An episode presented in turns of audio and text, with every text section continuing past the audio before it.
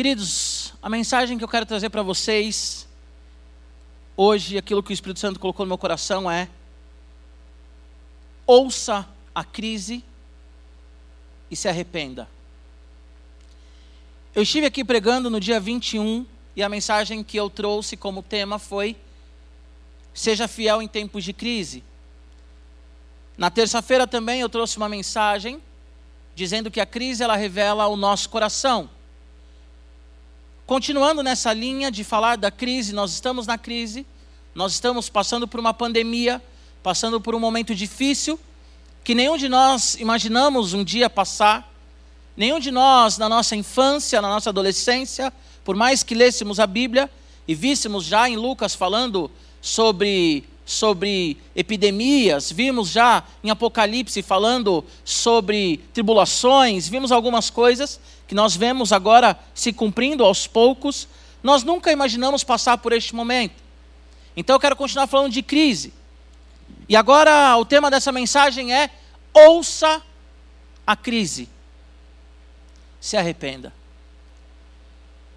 É muito complicado falar de arrependimento nos dias de hoje, porque para falar de arrependimento nós temos que falar de pecado. E nós não gostamos de falar de pecado. Pecado é uma palavra que tem sido substituída nas mídias, sido substituída também nas igrejas. Hoje nós chamamos pecado de problema, sendo que o problema é o pecado. E nós não gostamos de falar de pecado porque o pecado ele revela de fato quem nós somos. Falar de pecado não é divertido. Ninguém quer ouvir falar que você é uma pessoa ruim. Ninguém quer ouvir alguém falando dos seus erros. Ou eu, Giba, tenho dificuldade muitas vezes de olhar para a Bíblia e olhar para mim e falar assim: eu sou um pecador. Dói em nós olharmos para nós mesmos e reconhecermos que nós somos pecadores. Mas o fato de não gostarmos de falar sobre pecado e arrependimento já é o próprio pecado que habita em nós, colocando uma resistência para que nós não venhamos ouvir de fato o grande problema. Nós vemos várias discussões agora nesse período que nós estamos passando. Os economistas querendo de qualquer forma, ou os empresários de qualquer forma, que a quarentena acabe ou que a quarentena seja parcial, para que a economia não venha quebrar. Enquanto as pessoas da área da saúde, a OMS, estão dizendo para nós ficarmos em casa, porque a vida é muito mais valiosa do que a economia. Os dois lados estão certos. Mas o que nós vemos, queridos, nas redes sociais, o que nós vemos no Facebook, o que nós vemos no Instagram, o que nós vemos nas discussões nos lares, são pessoas tomando partido. Pessoas que vivem o auge da polarização. Tudo hoje é polarização. Então, ou eu defendo a saúde, ou eu defendo a economia. Sendo que o grande problema é o pecado do homem. Sendo que o grande problema é que o homem nunca olha para si e fala, eu estou errado. Nós queremos culpar os políticos, nós queremos culpar todas as pessoas por tudo que acontece no mundo, por tudo que acontece no Brasil. Mas o que falta para mim e para você, principalmente você, igreja, é olharmos para nós e pensarmos assim: o que está acontecendo de errado? Qual que é a minha parcela e minha participação nisso? Porque de fato, o maior erro de todos é o pecado. O pecado tem nos feito destruir uns aos outros. O pecado tem nos feito escolher um dos dois lados. Adolescentes brigando entre si, defendendo governos, jovens brigando entre si, defendendo governos. E nenhum de nós olhamos para nós e pensamos: o que, que eu posso fazer nesse momento de coronavírus, o que eu posso fazer nesse momento de crise. É difícil falar de arrependimento. É difícil falar de pecado. Mas eu estou aqui para falar para você sobre arrependimento, porque Jesus está voltando. Eu não posso falar de arrependimento, como eu já disse, sem falar de pecado. E o Erickson, na sua sistemática, ele define pecado como inclinação interior. Eu quero que você preste atenção nisso. A Bíblia diz que não há um justo sequer. Todos nós somos pecadores.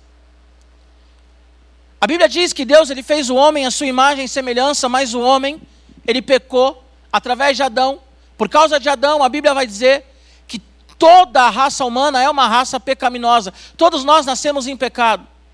Todos nós nascemos com a inclinação interior de nos levantarmos contra Deus.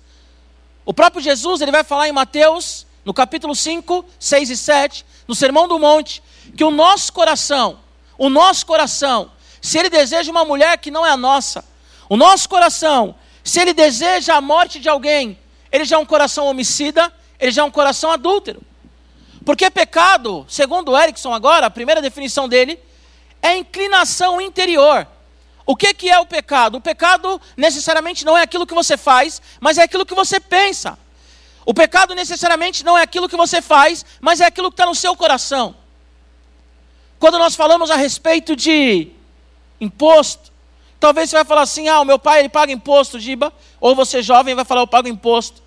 Mas muitas vezes no seu coração existe o ódio, o ódio. Muitas vezes no seu coração existe a murmuração. O seu coração ele se inclina ao pecado. Outra definição do Erickson, são seis, cinco definições. A outra é: pecado ele é rebelião, desobediência. O primeiro pecado da humanidade foi a desobediência. Deus falou assim: olha, não coma daquele fruto, pode comer de tudo, mas não coma daquele fruto. E a Bíblia diz que Eva, ela ouve a serpente, ela ouve o adversário, e ela come daquele fruto, e o marido, ao invés de olhar para sua esposa e dizer, nós não devemos comer, ele comeu junto. O primeiro pecado da humanidade contra Deus foi a desobediência. E a desobediência diz para Deus: Eu sou o suficiente, eu não, não preciso te ouvir. Outra definição: pecado é incapacidade espiritual. O pecado ele altera o nosso caráter, nós não temos capacidade de buscar o Senhor. Nós não temos capacidade de nos inclinar ao Senhor, porque o nosso coração é um coração pecaminoso. Quarta definição dele, que o pecado é cumprimento incompleto dos padrões de Deus. Exatamente por isso, nós não conseguimos ser aquilo que Deus quis que nós fôssemos, porque o pecado está no nosso coração. E o pecado ele acabou adulterando o nosso coração. Então, por mais que você se esforce, você não consegue ser, de fato, o homem que Deus te fez para ser, porque nós estamos influenciados pelo pecado. Para finalizar, queridos, definições do Erickson, ele diz que pecado é desalojar Deus. Então, o que é pecado? Tudo aquilo que você coloca no lugar de Deus. Seu serviço pode ser um pecado. O seu pai adolescente pode ser um pecado. O videogame pode ser um ídolo. Você jovem, a sua namorada pode ser um ídolo. A faculdade pode ser um ídolo. E o que eu quero dizer para você é que a crise está nos dando uma mensagem. E a mensagem é: arrependa-se. Jesus está voltando. Ouça a mensagem que a crise está nos trazendo. Arrependam-se. A Bíblia diz em Mateus capítulo 3, a partir do versículo 1, naqueles dias surgiu João Batista, pregando no deserto da Judéia, e ele dizia: Arrependam-se, pois o reino dos céus está próximo. Este é aquele que foi anunciado pelo profeta Isaías, voz do que clama no deserto: preparem o caminho para o Senhor, façam veredas retas para ele. As roupas de João eram feitas de pelo de camelo e ele usava um cinto de couro na cintura.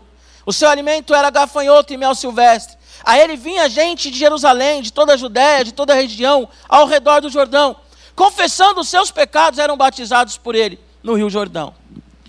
Quando viu que muitos fariseus e saduceus vinham para onde ele estava batizando, disse-lhes: Raça de víboras, quem lhes deu a ideia de fugir da ira que se aproxima? Deem fruto que mostre o arrependimento. A Bíblia diz que antes de Jesus aparecer, antes do reino de Deus se manifestar, aparece um personagem profetizado por Isaías, um personagem estranho, atípico, que vive no deserto que come gafanhoto, que a roupa dele é de pelo de camelo, e ele come além dos gafanhotos mel silvestre também. E ele está dizendo para aquela população, aquela nação: arrependam-se, porque Jesus Cristo está vindo, está se manifestando no reino de Deus.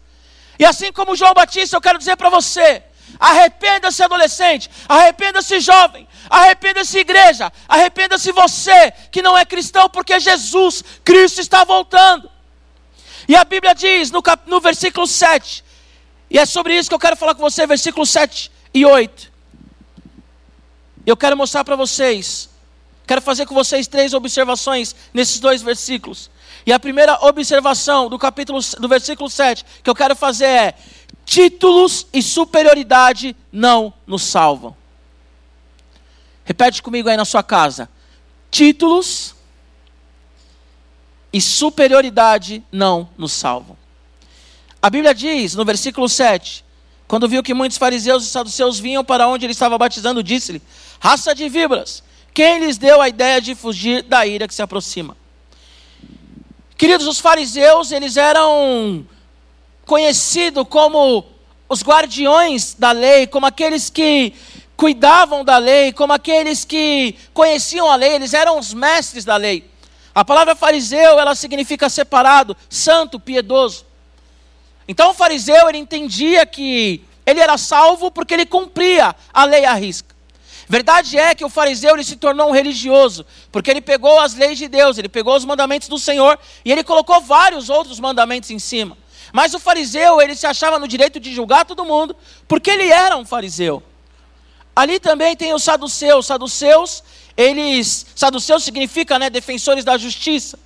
Eles eram membros do Sinédrio. O Sinédrio, ele exercia a função política, religiosa e legislativa.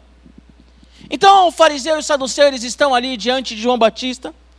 E João Batista olha para eles e fala assim: raça de víboras, quem lhes deu a ideia de fugir da ira que se aproxima? que eu quero dizer para você nessa primeira observação. O coronavírus ele está aqui para nos mostrar que não importa o seu título, que não importa o seu poder aquisitivo. O coronavírus está aqui para nos mostrar, adolescente, jovem, que não importa o seu iPhone, que não importa o condomínio que você mora ou a escola que você estuda. O coronavírus está aqui para nos mostrar que eu e você, nós somos vulneráveis que eu e você, independente do título que tenhamos, independente daquilo que nós pensamos a nosso respeito, nós somos frágeis. Nós somos como uma flor que é semeada, cresce, mas logo murcha e morre. Adolescente jovem, Talvez você se esconde no fato de ter nascido na igreja. Talvez você se esconde no fato de vir à igreja todo sábado no canal Jovem, no Radical Team ou no domingo no Intertim. Talvez você se esconde no fato de ler a Bíblia todos os dias e até de fazer jejum. Mas eu quero te dizer que não é isso que te salva. Isso faz parte do processo, claro. Mas o que te salva é o seu relacionamento com Jesus. A ciência ela veio avançando e veio colocando Deus de lado, veio colocando Jesus de lado. A ciência começou a falar que o nosso Deus era algo que o ser humano imaginou para poder se sentir acolhido. A ciência começou a evoluir e ela começou a achar que ela que ela é Deus. A ciência começou a achar ou não a ciência. Ciência é algo bom. Mas alguns adeptos da ciência começaram então a achar que eles são deuses. E aí vieram as evoluções. E com as evoluções o homem falou: agora nós chegamos num patamar e nós vamos mostrar que nós não precisamos de Deus, o homem já evoluiu. Só que, querido, com a evolução da ciência, o homem ele só vem piorando. Tivemos num passado recente, Primeira Guerra, Segunda Guerra. A evolução ela só vem mostrando o quanto o homem ele é depravado enquanto o homem ele precisa do Senhor Jesus. A evolução tecnológica ela não acabou com a corrupção humana e nem com o medo da morte.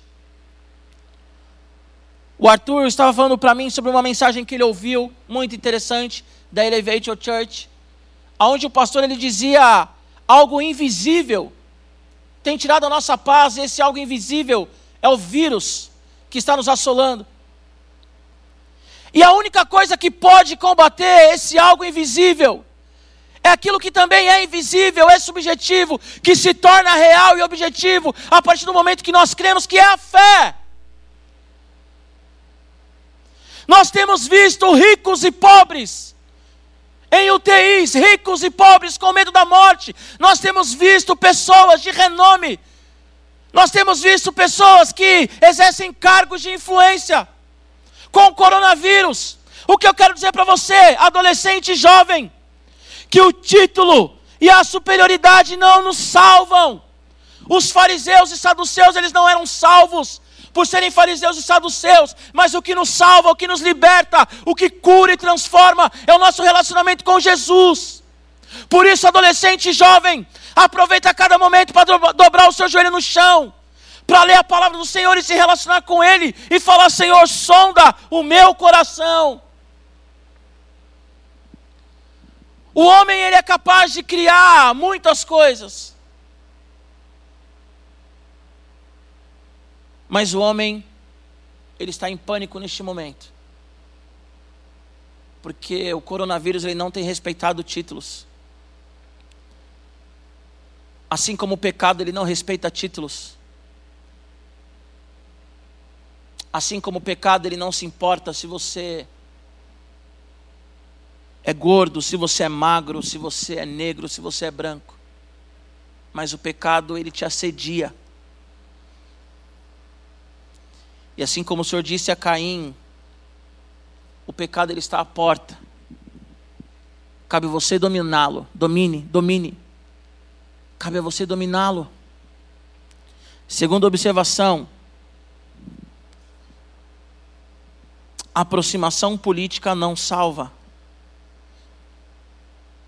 os fariseus e os saduceus eles chegaram numa fase da vida que eles se tornaram políticos, então eles se aproximavam de pessoas que poderiam fazer com que eles ficassem bem com o povo. Eles achavam então que se por, por se aproximarem do João, do João Batista, eles ganhariam ali o respeito ou admiração daqueles que estavam ali, indo ali se batizar. Nesse momento que nós estamos passando, você não tem que buscar o Senhor simplesmente porque você quer se livrar da pandemia. Você não tem que buscar o Senhor simplesmente porque agora, nesse momento, você quer estar perto de crentes ou de pessoas que você se considera maduro na fé para se livrar. Eles achavam que por se aproximarem de João, eles estavam livres da ira vindoura, mas não estavam. João mesmo vai falar: raça de vibras, quem lhes deu a ideia de fugir da ira, que se aproxima. Queridos, Deus ele é justo.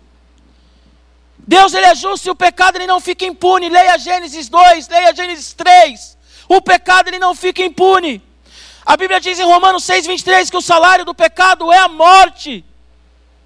Independente de você se aproximar das pessoas para pegar uma carona na fé, se você não reconhecer o seu pecado,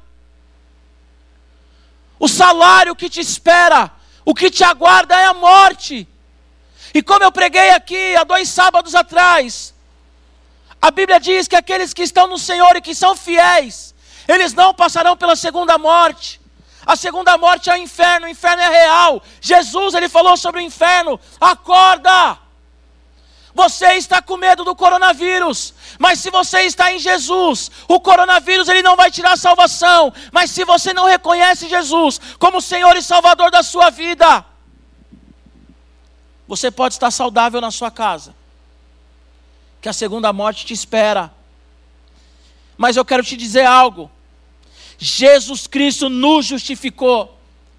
O nosso Deus, ele é um Deus justo. O nosso Deus, ele é um Deus que pouco se fala nos dias de hoje. Ele é um Deus que se ira. E a ira dele está contra o pecado.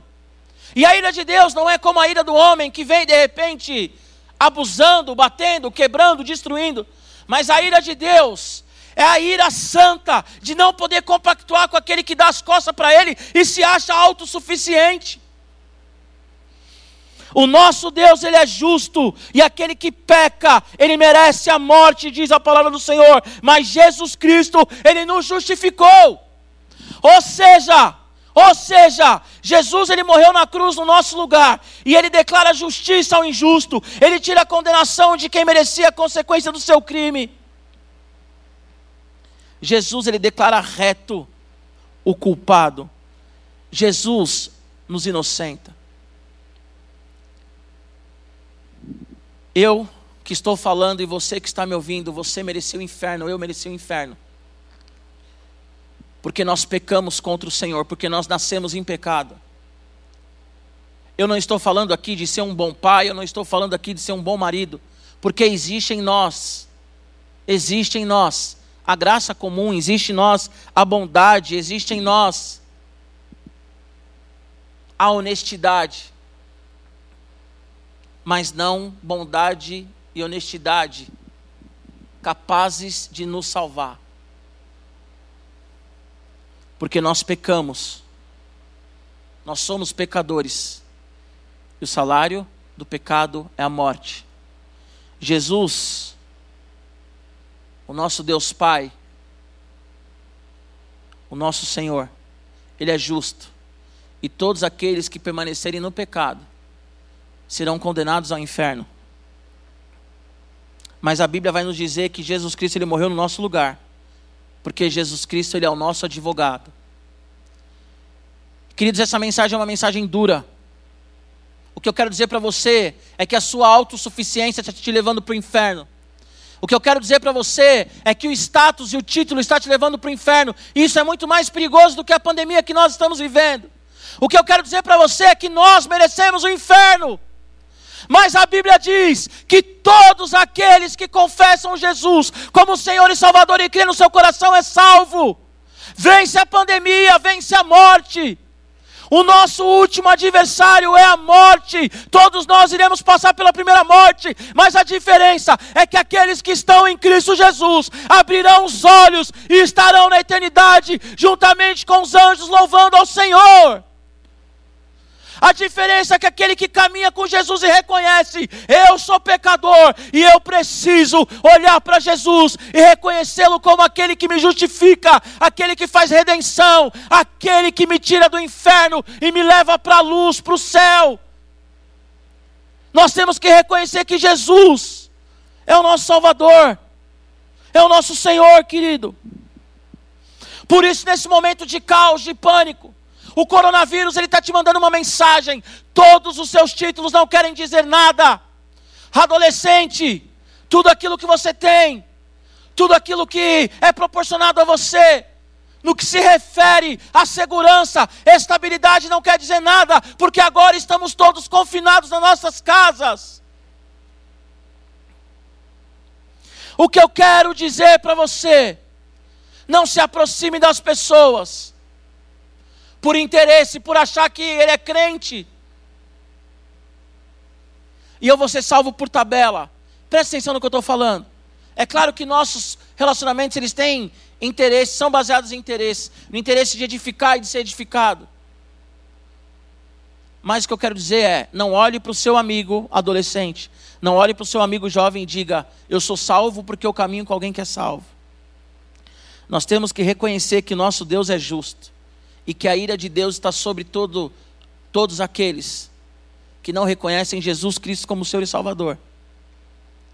E nesse momento de coronavírus, momento de reflexão, momento que nós estamos pensando na vida, momento que nós estamos pensando no amanhã, eu quero te fazer uma pergunta. Quando você morrer, para onde você vai? Qual que é o seu destino? A Bíblia vai falar lá aos Hebreus que ao homem cabe morrer uma vez só. Nós iremos morrer aqui na terra, fisicamente, uma vez só.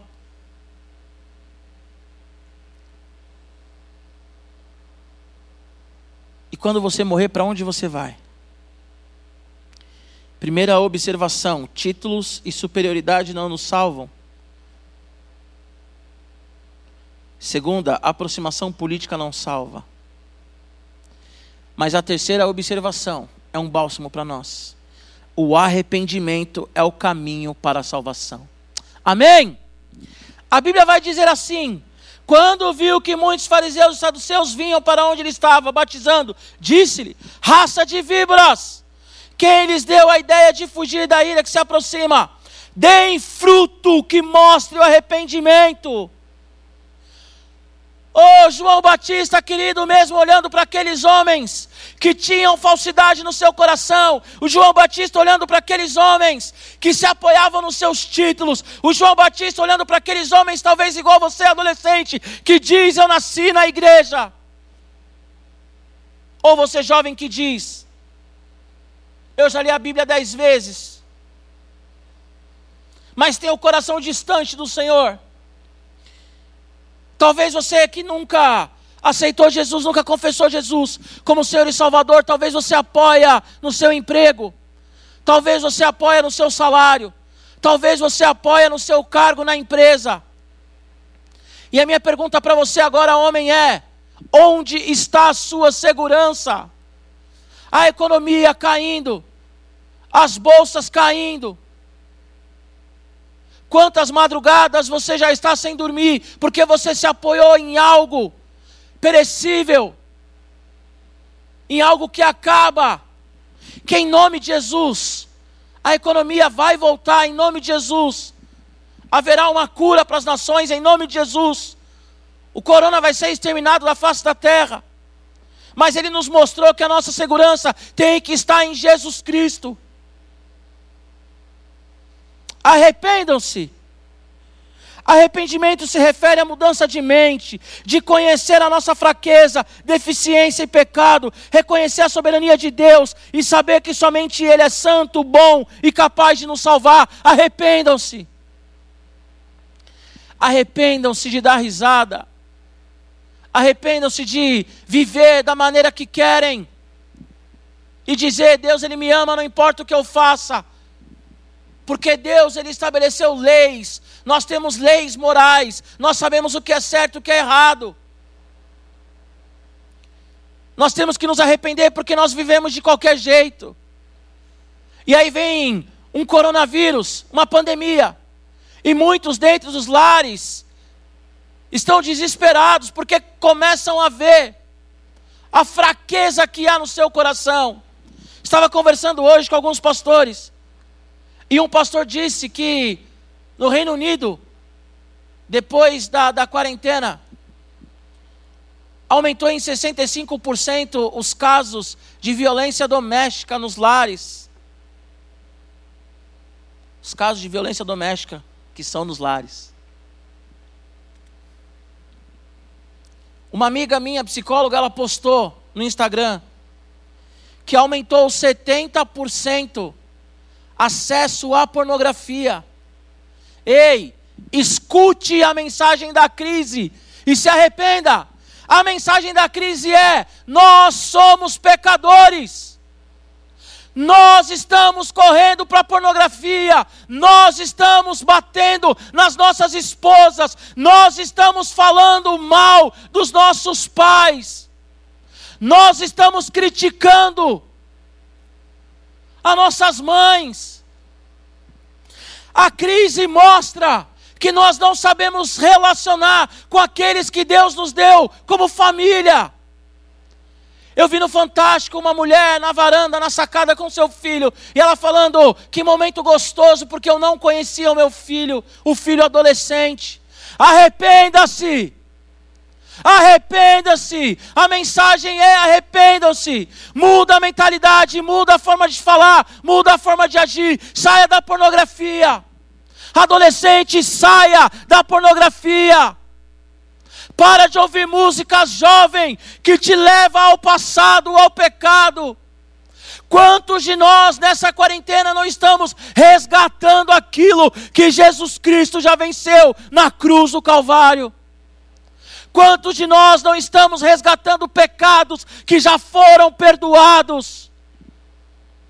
Porque nós não prestamos e nós só iremos prestar quando nós olharmos para o espelho e falarmos: Eu, eu, Giba, sou pecador e eu me arrependo e eu preciso de Jesus Cristo.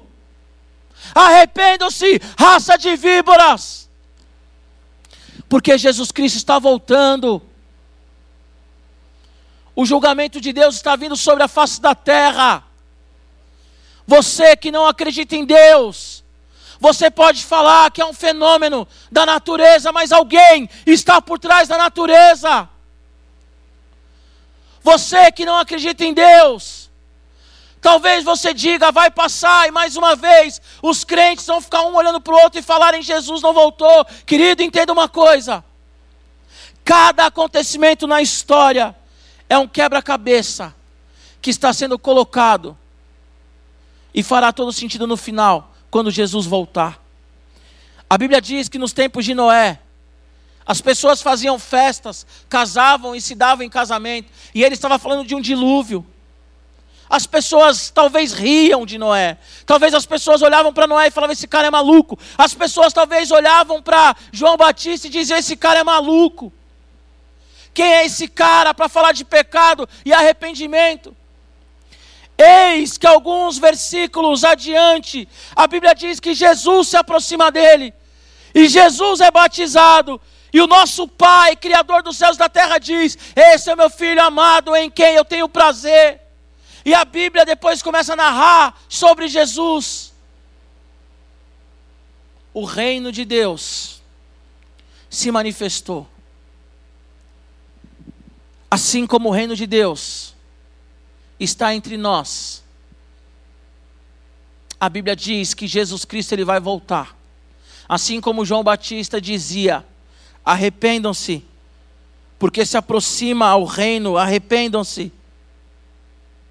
Eu quero dizer para vocês: arrependam-se, porque Jesus está voltando. Arrependam-se, porque um dia você vai morrer e nós vamos prestar conta diante de Deus de tudo aquilo que nós estamos fazendo. Ei, nós somos pecadores. A primeira definição que eu li do, do Erickson sobre pecado é que é uma inclinação interior. Por mais que você queira fazer o bem, por mais que você queira ser uma pessoa excelente, você não consegue, nós não conseguimos. Se você parar para pensar hoje, nesse sábado, Quantas coisas que você não queria fazer e você fez. Essa mensagem é dura, mas é uma mensagem de amor. A Bíblia diz que Deus ele é pai e o pai ele corrige quem é filho. Se não é filho, se é bastardo, ele não corrige, o pai ele corrige quem é filho. O Senhor Jesus ele morreu na cruz para justificar você. Imagine um preso condenado em prisão perpétua, um preso que está prestes a ser executado, que pegou pena de morte. E aí o juiz ele olha e diz assim: liberta ele. E todo mundo olha para esse juiz e diz: Você é maluco? E esse juiz fala: Eu amo esse homem como um filho. Eu amo esse homem como um irmão. Eu amo esse homem como alguém que eu fiz. E eu vou morrer no lugar dele. Jesus, a Bíblia diz que ele não se envergonha de nos chamar de irmãos, não se envergonha de ser o irmão mais velho. E Deus, nosso Pai, Ele é um Pai de amor. O mundo está corrompido.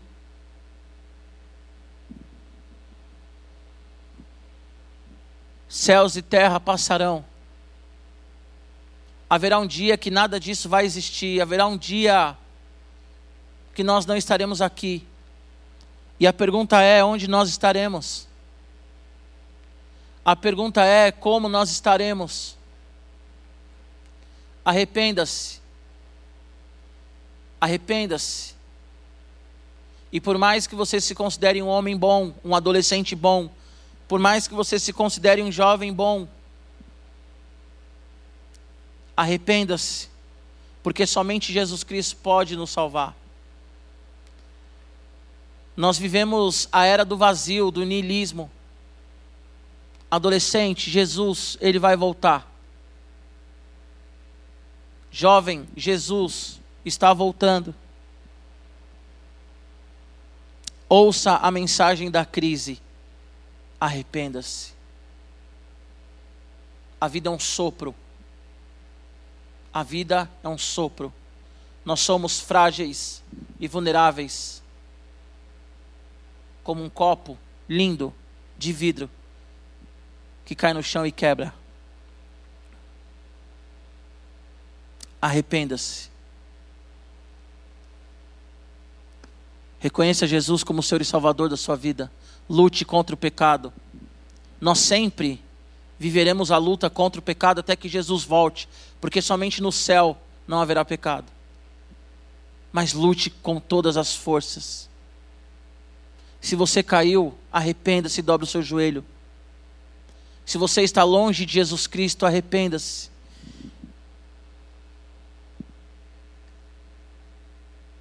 Eu quero fazer uma oração com você, eu quero convidar você que quer receber Jesus como Senhor e Salvador da sua vida. Você que reconhece que você é fraco, frágil e pecador. Eu quero te convidar agora para que, em nome de Jesus, você com seus lábios diga: Eu reconheço Jesus como Senhor e Salvador, um único santo que pode mudar as minhas atitudes, porque você crê no seu coração. A Bíblia diz: arrependam-se, e no versículo 8 dessa passagem, Mateus 3 diz: e deem fruto de arrependimento. Aceite Jesus como Senhor e Salvador e seja um pai que tenha Jesus como exemplo. Você, adolescente, seja um filho que tenha Jesus como exemplo. Você, jovem, seja um namorado que tenha Jesus como exemplo. Você, adolescente, seja um adolescente que tenha Jesus como exemplo. Que tenha Jesus como Senhor e Salvador. Eu vou fazer uma oração e todos vocês que estão arrependidos por viverem da forma que viveram até hoje, repetem comigo, por favor, feche seus olhos. Senhor Jesus, eu ouvi a Sua palavra agora, e eu quero, Jesus Cristo, reconhecer que eu sou fraco e falho. Eu quero reconhecer, Jesus Cristo, que eu sou pecador, que eu errei contra Ti, que o meu coração sempre, sempre inclina para a maldade. E eu quero, Senhor Jesus Cristo, receber o Senhor como Senhor e Salvador da minha vida, Jesus. Jesus Cristo, eu quero deixar de lado os títulos, eu quero deixar de lado o fato de eu jogar bola bem, o fato de eu ser elogiado por ser inteligente, eu quero deixar de lado tudo isso. Porque isso não me salva. Por mais que sejam coisas boas, não me salvam. E agora, Senhor Jesus, eu me coloco como pecador na tua presença e peço: muda a minha vida, muda a minha história. Espírito Santo, muda a minha forma de agir. Senhor Jesus, eu adolescente, eu jovem, eu homem, eu mulher, eu quero renunciar a todo o meu passado e eu quero viver aquilo que a tua palavra diz em Coríntios, que as coisas velhas se passaram e tudo se fez novo. Jesus, eu te reconheço como Senhor e Salvador da minha vida. Muda as minhas atitudes, Senhor. Eu entrego a Ti o meu coração. E eu creio que eu serei um novo homem, uma nova mulher em nome de Jesus. Amém. Você que recebeu Jesus como Senhor e Salvador, ou você que está voltando para Jesus, nós iremos colocar aí na sua tela alguns telefones das nossas secretarias, tanto da Igreja Batista do Povo em Vila Mariana, como também na Vila São José, no Grajaú, em Santo Amaro. Nos procure, porque nós queremos caminhar com você. Feche seus olhos, eu quero orar também com você, Pai. Em nome de Jesus, eu quero colocar diante do teu altar toda a igreja, eu quero colocar diante do teu altar todos os radicais team, quero colocar diante do teu altar todos os jovens do canal Jovem, pedindo, Senhor, que nós venhamos viver todos os dias em arrependimento, todos os dias prostrado diante do teu altar, todos os dias, Pai, com a nossa vida em rendição, todos os dias, ó Pai, com o nosso coração inclinado a Ti, ó Deus. Senhor, nós não queremos nos apegar aos títulos, Senhor, nós não queremos ser salvos porque nós andamos com pessoas salvas, nós não queremos, Senhor Jesus, ter uma vida de hipocrisia, uma vida de estar na igreja, mas o nosso coração distante. Mas nós queremos andar, Senhor Jesus, em arrependimento. Senhor Jesus, nós queremos caminhar Deus como adoradores do Senhor. A tua palavra diz que o Senhor nos fez a tua imagem e semelhança, para que nós viéssemos a expressar, Senhor, a tua glória, para que nós viéssemos expressar, Senhor, adoração e louvor a ti. Então, em nome de Jesus, ó Pai, restaura-nos, ó Senhor, para que todos os dias como pecadores redimidos pela graça, como homens transformados pela graça, como homens justificados pela fé, nós viemos viver em novidade de vida também, ó Pai. Senhor, que quando passar essa quarentena nós estejamos mais fortes na Tua presença. E não, Senhor Jesus, distantes do Senhor, ó Pai. Senhor, eu quero colocar agora todo adolescente nas Tuas mãos e todo jovem, repreendendo, Deus, toda a influência da pornografia nesses dias repreendendo, ó Deus, toda briga dentro das casas. Senhor, em nome de Jesus, que essa casa esteja no teu altar, Senhor. A tua palavra diz, ó Pai, que o Senhor inclinaria o coração dos pais para os filhos e dos filhos para os pais, diz em Malaquias. Senhor, que essa casa esteja no altar, firmada na rocha. Pai, eu quero colocar os casamentos nas tuas mãos. Eu quero colocar, Pai, todas as relações familiares, ó Pai, no teu altar, pedindo, Deus, que elas venham reproduzir a relação, Deus, do Senhor com a igreja, uma relação de amor, uma relação de perdão, uma relação de reconciliação. Espírito Santo, que a graça do Senhor esteja nos nossos lares. Que cada adolescente venha ter uma experiência profunda contigo nesses dias. Que cada jovem tenha também experiências profundas com o Senhor nesses dias. E que quando nós nos encontrarmos aqui na igreja, Pai, seja um grande culto de celebração, Deus. Culto de lágrimas e adoração a Ti, Senhor. Porque nós nos arrependemos, ó Deus. Nos arrependemos, ó Deus, diante do Teu altar e vivemos em novidade de vida, Senhor. Em nome de Jesus. Querido adolescente, eu peço que você nos acompanhe nas nossas redes sociais. No Instagram, todos os dias, nós estamos postando coisas para que você seja edificado, que você faça parte, faça parte também de uma célula. Procure-nos através do arroba radicalteam, underline. Peço também, jovem, que você esteja ligado em todas as programações do canal Jovem, também diariamente no Instagram. Esteja de olho também no YouTube, nas mensagens de todos os dias de cultos que nós temos aqui, de sábado, na terça-feira também, na quarta, mensagens do pastor Robério na quinta. Peço que você também escute nosso pastor Jonas aos domingos e que você seja edificado. Em nome de Jesus. Deus abençoe.